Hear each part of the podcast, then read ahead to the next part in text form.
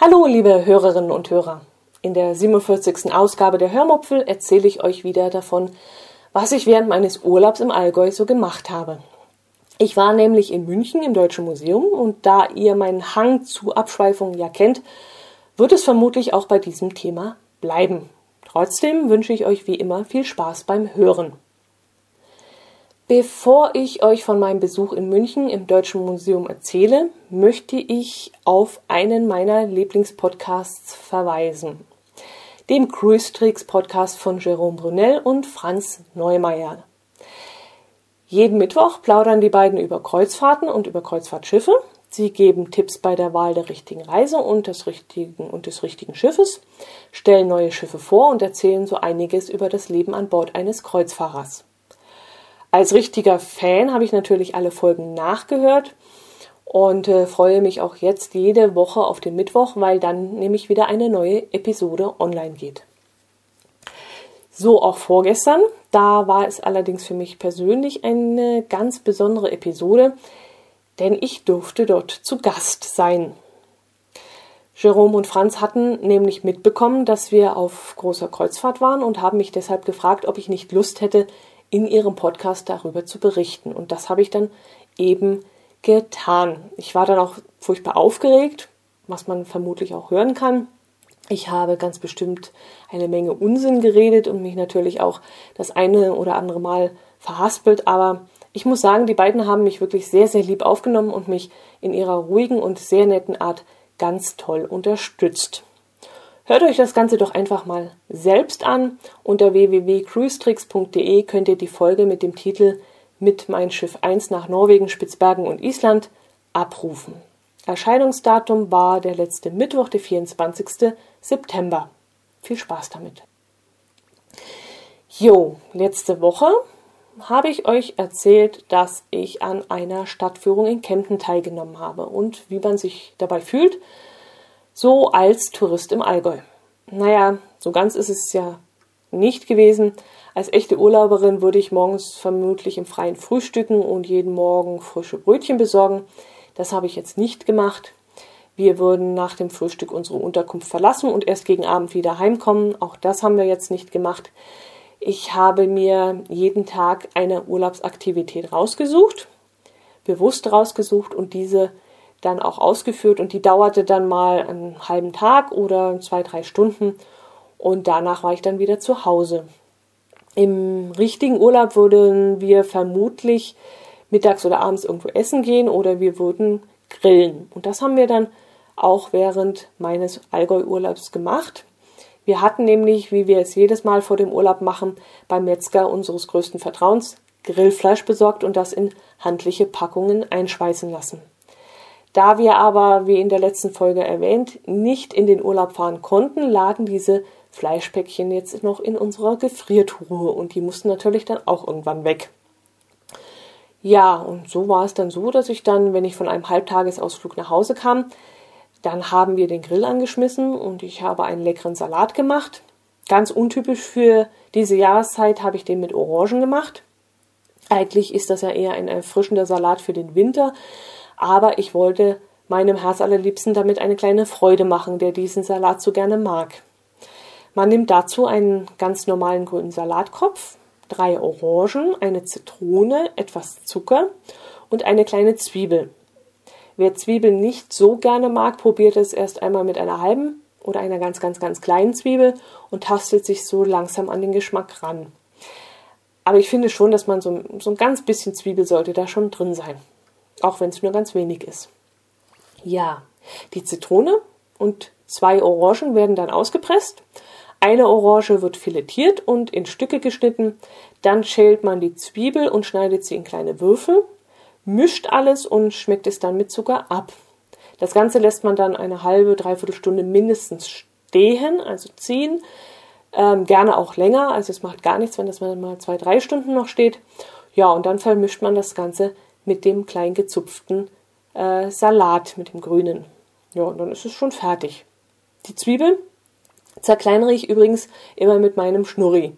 Also von dem habe ich euch, glaube ich, schon mal Anfang des Jahres, so Mitte Januar erzählt, und zwar in der Episode Tiroler Hut tut gut. Da habe ich nämlich von äh, der Tupperparty gesprochen, bei der ich diesen Turbochef, den wir immer nur Schnurri nennen, gekauft habe. Ja, und dann haben wir den Elektrogrill meiner Schwiegertiger ausgepackt. Ja, ich weiß, Elektrogrill. Geht ja gar nicht.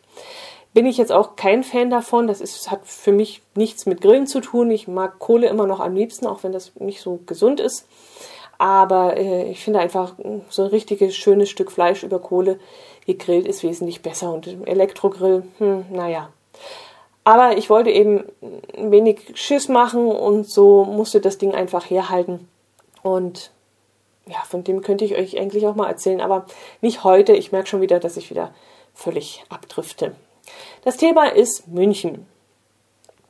München liegt von Kempten circa 130 Kilometer entfernt. Das könnte ich mit dem Auto fahren. Das wäre absolut kein Problem.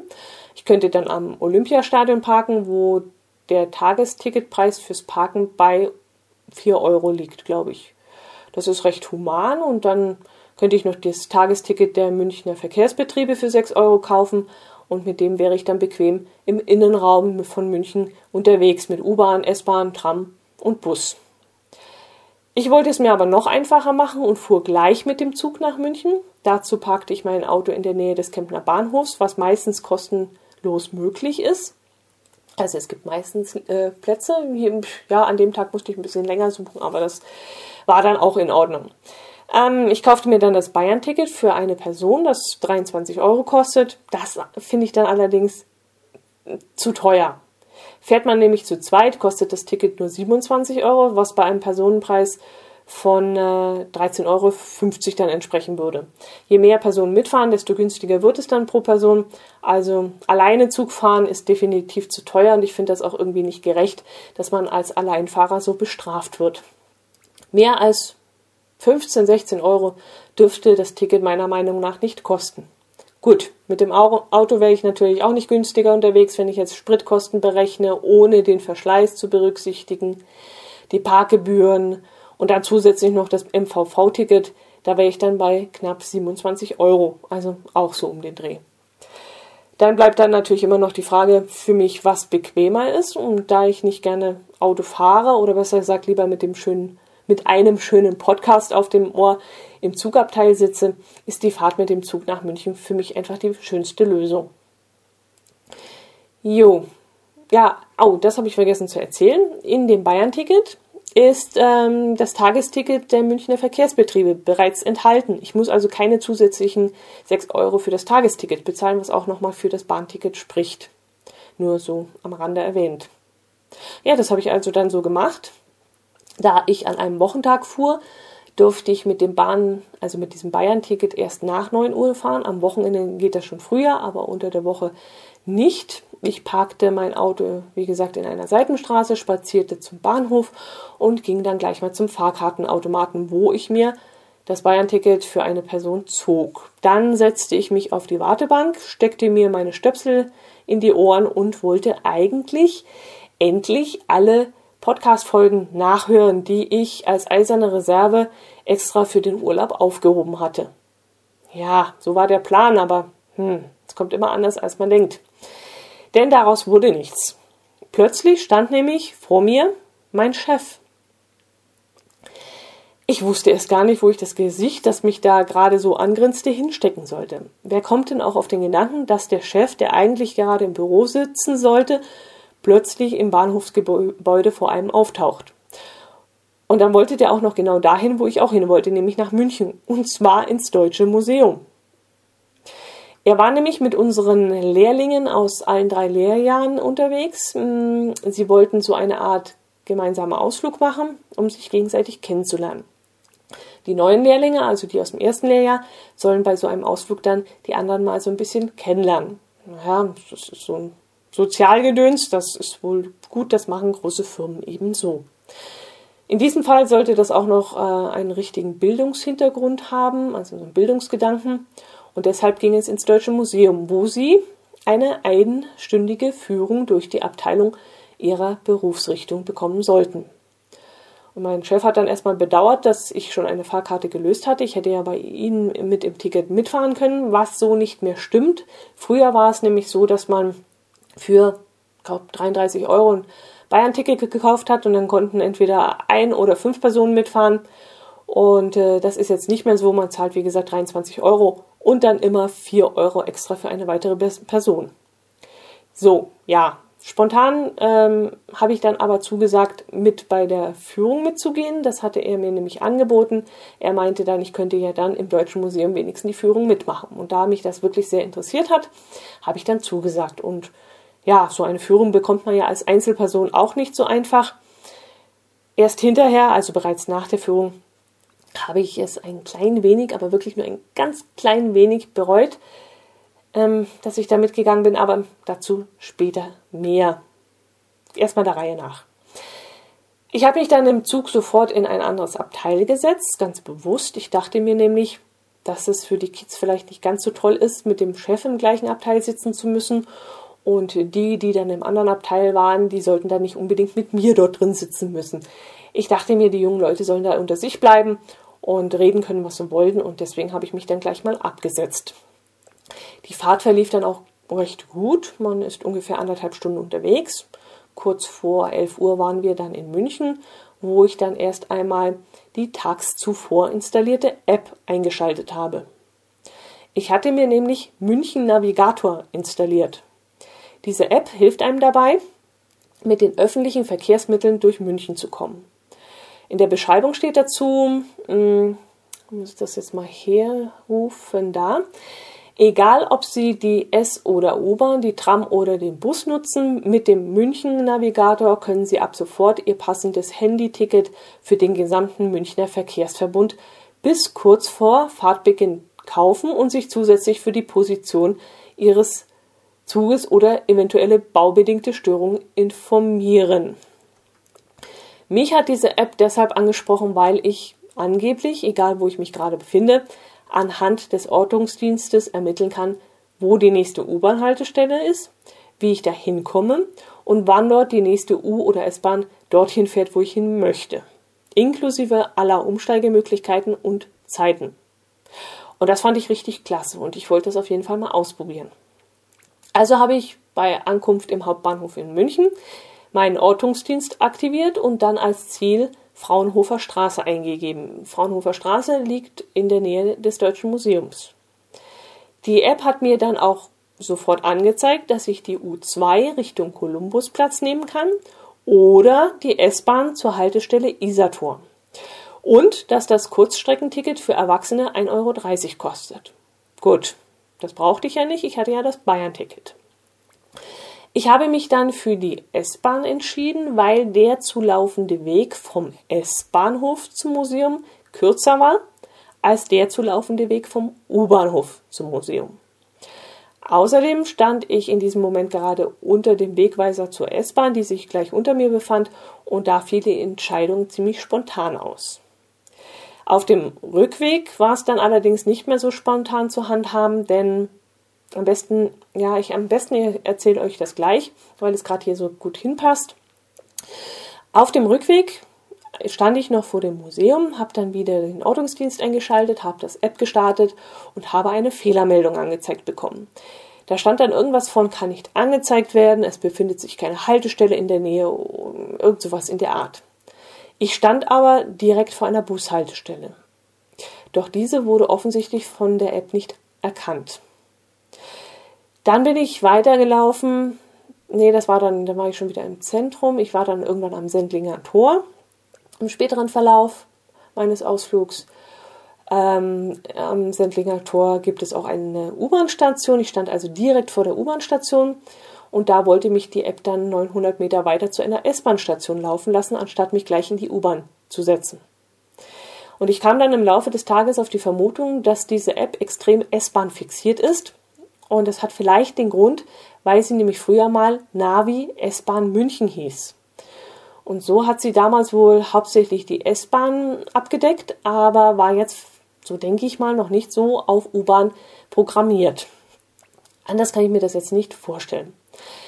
Ich wollte die App dann eigentlich gleich löschen, werde es jetzt aber erstmal abwarten. Wir fahren in nächster Zeit vermutlich noch öfter nach München und dann werde ich noch ein paar Tests durchführen. Ja, das war die App. Ich bin dann irgendwann, nein, nicht irgendwann, sondern ziemlich flott, ähm, weil ich ja mit der S-Bahn hingeführt wurde, äh, vor das Deutsche Museum geführt worden. Ähm, habe mir dann eine Eintrittskarte für 8,50 Euro gekauft und habe mich erkundigt, wo sich die Gruppen zu den angemeldeten Führungen treffen würden. Das war gar nicht so einfach, denn der Mann von der Info schickte mich zur Kasse. Der Mann an der Kasse konnte mir zwar eine Uhrzeit nennen und auch den Treffpunkt, nicht aber, wo, dieser, wo sich dieser befindet. Das konnte mir dann wieder der Mann von der Info erzählen. Dem erzählte ich dann erstmal, wo mich der Mann von der Kasse hinschicken würde, wenn er denn wüsste, wo dieser Ort ist. Äh, ja, also, äh, irgendwann habe ich es dann doch mal geschafft herauszufinden, wann ich wo hingehen muss, wenn ich mit meiner Gruppe die Führung machen möchte. Gut, da, bis dahin war es noch ein bisschen Zeit. Es war ja erst so kurz Viertel nach elf oder so war es, halb zwölf. Und dann bin ich erstmal alleine losgelaufen. Mit einem Lageplan in der Hand wollte ich dann erstmal mein Smartphone wegstecken, als mir gleich in der ersten Abteilung ein QR-Code, ein QR, QR, ja, QR-Code, sage ich dazu, auffiel. Klar, dass ich das dann gleich mal gescannt habe, mache ich eigentlich immer ähm, aus lauter Neugier. Inzwischen gibt es ja auch schon Fernsehsendungen, die QR-Codes auf dem Bildschirm anzeigen. Und wenn ich dann gerade nicht zu faul bin und das Smartphone in der Nähe liegt und ich dann äh, ja vom Sofa dann mal hochkomme, dann scanne ich dann den Code, um äh, zu erfahren, was dahinter verborgen ist. Da bin ich immer recht neugierig und deswegen war es dann auch klar, wenn ich so einen Code im, im Deutschen Museum sehe, dass ich den auch gleich scanne. Ja, und was soll ich euch sagen? Das ist eine richtig coole Sache. Es gibt nämlich für den Bereich Schifffahrt, für den Bereich Luftfahrt und für Raumfahrt einen Podcast-Feed. Ich wollte zwar nicht in diese Abteilungen, sondern eigentlich in den Bergbau, aber Leute, Podcast, das ist doch klar, dass da bei mir sämtliche Lämpchen anspringen und dass ich da sofort hin muss. Also habe ich mir diesen Podcast runtergeladen und bin dann in die Schiffsabteilung. Hab den Podcast auf die Ohren getan und äh, ja, richtig cool. Das war dann mal richtig cool. Ähm, sowas wie Audioguides gibt es ja eigentlich schon länger und die sind ja eigentlich auch nicht anders zu handhaben wie so ein Podcast auf dem Smartphone. Den Podcast kann man, also jetzt hier im, im, im, na, im Deutschen Museum, kann man auch an- und ausschalten, ganz klar wann man das möchte. Es sind Kapitel eingegeben, zu denen man hinspringen kann. Fast jedes Kapitel hat auch ein eigenes Kapitelfoto mit dem jeweiligen Ausstellungsstück, das man gerade besichtigen möchte oder eine Karte mit den eingezeichneten Positionen der Ausstellungsstücke. Also man wird so richtig gut durch die Abteilung geführt. Nur vor Ort sollten die Podcast-Stationen noch ein bisschen besser ausgezeichnet werden, finde ich. An den Ausstellungsstücken selbst waren nämlich nur ganz kleine, sehr kleine rote Punkte zu sehen, die man leicht übersehen konnte. Aber in Kombination mit dem Smartphone und etwas Übung konnte man die Audioführung dann richtig genießen. Man stand dann also vor dem jeweiligen Objekt und hat dazu etwas erzählt bekommen. Es waren dann auch ein paar Sounds mit eingespielt, also ein Schiffshorn oder ein Echolot oder sowas. Und das war hat richtig, richtig viel Spaß gemacht. Ja, aber irgendwann war es dann auch 13 Uhr. Ich musste zum Treffpunkt, bin noch kurz durch die Abteilung Fotografie und dann traf ich meinen Chef mit den hochmotivierten, hochmotivierten Lehrlingen. Ja, da waren sie noch hochmotiviert. Da wussten sie auch noch nicht, dass die angekündigte einstündige Führung am Ende zweieinhalb Stunden dauern sollte. Zweieinhalb Stunden. Der gute Mann fing nicht etwa Mitte des 15. Jahrhunderts an, das hätte ich dann vielleicht noch verstehen können. Nein, er fing bei den Ägyptern an. Nein, das ist auch Quatsch. Er fing schon zwei, äh, 4000 Jahre vor unserer Zeitrechnung fing er an. Irgendwann schaute ich dann heimlich mal auf die Uhr und dachte mir, okay, der Vorspann dauerte jetzt schon eine knappe Stunde. Das ist dann ungefähr ein geschätztes Fünftel von dem, was er eigentlich noch erzählen könnte. Ich schaute dann ganz mitleidig unsere Lehrlinge an und war dann ganz froh, dass die noch nicht wissen konnten, was sie da noch erwartete. Aber sie haben wirklich ganz tapfer durchgehalten, ohne Murren und ohne Füße schaden. Ich habe dann eigentlich gedacht, die packen jetzt alle Nase lang mal das Handy aus und gucken demonstrativ auf die Uhr oder so. Haben sie nicht gemacht. Das sind wirklich ganz artige Kids. Okay, Kids darf man schon gar nicht sagen. Das sind ja, keine Ahnung, die sind 16, 17 bis Mitte 20. Ja, ich glaube, die älteste ist schätzungsweise 24. Also sind ja keine, keine Kids mehr, sind ja schon erwachsene Menschen. Trotzdem, sie waren wirklich sehr tapfer und haben das Ganze sehr gut durchgestanden. Ich war dann allerdings hinterher etwas ja, enttäuscht nicht, denn es war wirklich eine sehr, sehr interessante Führung. Äh, aber ich habe in den zweieinhalb Stunden halt so wahnsinnig viel verpasst. In dieser Zeit hätte ich die Telekommunikationsabteilung oder die Technikspieleabteilung oder die Modelleisenbahn anschauen können. Das wären alles noch so Sachen gewesen, die mich interessiert hätten aber die zweieinhalb Stunden haben halt sehr viel Zeit vom Tag weggefressen. Ich bin dann aber trotzdem noch ins Untergeschoss gespurtet, weil mir mein Chef nämlich empfohlen hatte, unbedingt den Bergbau noch anzuschauen.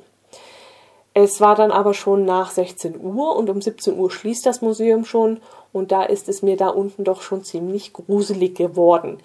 Die Abteilung Bergbau ist ein verkleinerter Nachbau mehrerer Stollen und Abbauarten, wie zum Beispiel Schachtbau, Salz- und Kohleabbau. Mm, was da noch so war, habe ich jetzt nicht mehr im Kopf. Das Ganze befindet sich in ja, 11 Meter unter dem Erdgeschoss auf ca. 4600 Quadratmeter Ausstellungsfläche. Die gesamte Weglänge beträgt nur 700 Meter. Mir kam das da unten allerdings wesentlich weiter vor. Also ich hatte, als ich da so durchgerannt bin, muss ich schon fast sagen, weil, wie gesagt, die Zeit drängte, hatte ich so das Gefühl, das müssen mindestens zwei, zweieinhalb Kilometer sein. Ja, kann auch an der Raumangst liegen, die mich da so ein bisschen überfallen hat. Ähm, ja, das, das war so ein bisschen beängstigend da unten. Wie gesagt, es waren keine Menschen unterwegs. Es war so kurz vor Museumsschluss und das war mir dann schon ziemlich unheimlich. Ja, ich habe mich dann ziemlich schnell beeilt. Ich bin, um da rauszukommen, habe mir aber auf jeden Fall vorgenommen, unbedingt wieder einmal ins Deutsche Museum zu gehen und dann auf jeden Fall mit dieser Abteilung anzufangen und mir da unten ganz, ganz viel Zeit zu lassen. Am Anfang des Museumsbesuchs ist der Kopf dann vermutlich auch nicht so voll und da kann ich dann die Dunkelheit und die Enge dort unten auch besser wegstecken, glaube ich, hoffe ich mal. Nach dem Museumsbesuch knurrte mir dann der Magen. Und mit der Navigator-App wollte ich mich dann ins Zentrum navigieren lassen. Das funktionierte aber leider nicht so, wie ich es wollte. Das habe ich euch ja schon erzählt. Aber ich fand den Weg zurück zur U-Bahn dann auch alleine, bin dann zum Stachus gefahren und dort ausgestiegen. Irgendwie hatte ich nämlich in Erinnerung, dass unter dem Kaufhof eine, ja, wir haben es immer Fresspassage genannt. Das war so eine Aneinanderreihung von Imbissen. Also Chinese, dann irgendwas Deutsches, typisch Münchner war, glaubt da unten noch ein Fischimbiss und solche Sachen. Leider habe ich diese unsere Fresspassage dort nicht mehr gefunden. Dort, wo ich sie vermutet habe, ist in den letzten Jahren wohl alles umgebaut worden oder ich liege auch völlig falsch. Ich weiß es nicht. Vielleicht war ich auch an einem falschen Ort, denn ich kann mich daran erinnern, dass wir jedes Mal, wenn wir dort sind, wieder suchen müssen, wo denn diese Passage ist. Nun, ich habe dann wieder mein Smartphone zur Hand genommen und die Yelp-App aufgerufen. Yelp ist eine App, bei der man Restaurants und Geschäfte bewerten kann und umgekehrt Bewertungen lesen kann. Dort habe ich mir dann ein paar Bewertungen durchgelesen und meine Wahl fiel dann auf ein vermeintliches Burger-Restaurant in nur 300 Meter Luftlinie Entfernung. Okay, Pi mal Daumen waren es dann schlussendlich vermutlich 500 Meter zu laufen, aber für ein gutes Restaurant laufe ich das gerne mal. Als ich dort allerdings ankam, stellte sich heraus, dass A, die U-Bahn Sendlinger Tor gleich nebenan lag. Ja, dann hätte mich, hätte ich ja auch die U-Bahn nehmen können. Und B, das Restaurant ein einfacher Burgerimbiss war. Also kein Restaurant, in dem man hineinsitzen konnte. Ähm, ja, und sitzen, sitzen wollte ich nach diesem langen Tag im Museum eigentlich schon. Ja, und dann habe ich mich entschieden, nicht in dieses Burger-Restaurant zu gehen, trotz der guten Kritiken. Vielleicht mache ich das das nächste Mal, muss ich mal sehen. Ähm, ich hatte dann kurz zuvor ähm, ein Café gesehen, an dem ich vorbeigekommen war, das auch eine kleine Auswahl an warmen Speisen angeboten hatte. Da bin ich dann kurzerhand eingekehrt. Ich habe Tagliatelle mit Pfifferlinge bestellt und mich für ein Münchner Wasser entschieden. Weil das mit 2,90 Euro nämlich preislich noch in Ordnung war. Die 0,4 Liter Spezi hätte nämlich über 4 Euro gekostet. Ich bin mir jetzt nicht mehr sicher, 4,50 oder 4,80 sogar. Jedenfalls war ich nicht bereit, so viel dafür zu bezahlen. Die Tagliatelle haben dann nur knapp 7 Euro gekostet. Und das ist wieder diese, diese Unverhältnismäßigkeit, die ich so gar nicht verstehe und auch gar nicht mag. Dass ein Essen äh, mit 7 Euro einem hinterhergeschmissen wird und ein Getränk, das im Geschäft 69 Cent pro Liter kostet, wird für über 4 Euro angeboten. Ich weiß wirklich nicht, denken die, man kann die Gäste so verulken oder, oder sind die Gäste bescheuert oder was glauben die eigentlich von uns? Aber das ist doch, das geht doch gar nicht. Naja, davon abgesehen, dass die Tagliatelle eher mittelmäßig geschmeckt haben und ihr Geld jetzt auch nicht unbedingt wert waren, also kein Grund für mich, dieses Café nochmal zu besuchen bzw. dafür Werbung zu machen. Ich würde da jedenfalls nicht mehr hingehen und ich empfehle es jetzt auch niemandem. Ja, das war dann mein Urlaubstag in München. Irgendetwas habe ich mir noch notiert, was ich euch erzählen wollte. Wollen wir nochmal in die Evernotes schauen, was ich da ähm, geguckt habe. Wer anderen in die Fenster schaut, ist selbst ein Schwein. Das ist ein Spruch, der mein Vater, den mein Vater immer gesagt hat, wenn meine Mutter abends die Fensterläden runterlassen wollte, weil sonst die Nachbarn vielleicht ins Wohnzimmer geschaut hätten. Wenn andere, äh, wer anderen in die Fenster schaut, ist selbst ein Schwein. Ich habe keine Ahnung, woher dieser Spruch stammt, ob ihn mein Vater selbst erfunden hat oder ob er wieder irgendjemanden zitiert hat. Das hat er immer ganz gerne gemacht. Naja, diesen Spruch, an den musste ich dann denken, als ich mit dem Zug von München wieder nach Hause fuhr. Ich weiß nicht mehr, von welchem Bahnhof aus das war. Der Zug hatte seine Fahrt schon verlangsamt und wir rollten in einen Bahnhof ein. Es war bereits dunkel und ich schaute aus dem Zugfenster und da sah ich durch ein Fenster, durch das Fenster eines Hauses, das sehr nahe an den Gleisen stand. Vielleicht so 40 oder 50 Meter, schätze ich jetzt mal. Ich schaute in ein Wohnzimmer mit einem Bücherregal. Davor stand ein schwerer Holzesstisch, an, denen, an dem ein Mann und eine Frau saßen. Sie saßen dort und aßen zu Abend. Es war nur ein Bruchteil einer Sekunde und trotzdem habe ich dieses, dieses Bild, dieses Foto in mir eigentlich abgespeichert. Auf der Weiterfahrt dachte ich dann darüber nach, mh, hm, was das jetzt für mich bedeutet hat. Hatte ich jetzt ein schlechtes Gewissen, weil ich wie ein Voyeur in die Privatwohnung zweier Menschen geschaut hatte? Wie gesagt, wer anderen in die Fenster schaut, ist selbst ein Schwein. Hm, ich weiß es nicht so genau. Ich hatte eigentlich kein schlechtes Gewissen. Ich dachte mir, ja, dachte ich mir, die Leute können ja auch den Vorhang zumachen, aber warum sollten sie das tun müssen? Muss man denn immer hinter Mauern sich verstecken und hinter Vorhängen sich verbarrikadieren, damit man vor den Blicken der anderen geschützt ist? Eigentlich doch nicht. Es ist doch eigentlich eine Sache der Höflichkeit, dass man eben nicht in die Wohnung anderer Leute schaut, auch wenn man das eigentlich in diesem Moment machen könnte. Aber mal Jens, ganz, ganz ehrlich, macht man das in diesem Moment? Also wenn der, der, der Blick war ja geradezu angelockt worden. Also ich habe mir da in diesem Moment auch gar keine Gedanken gemacht. Ähm, muss ich da jetzt wegschauen oder darf ich da hinschauen oder ich gebe euch mal ein paar Beispiele mit auf den Weg und ihr könnt selbst entscheiden, wann ihr wegschauen würdet oder wann ihr hinschauen würdet. Ja, fange fang ich einfach mal an. Vielleicht ist das ganz okay für euch. Stellt euch mal vor, Würdet ihr hinschauen oder wegschauen? Ein Obdachloser liegt schlafend in einer Fußgängerunterführung. Ein Rollstuhlfahrer steht am Gleis eines Bahnhofs. Ein Kontergan-Geschädigter sitzt am Nachbartisch.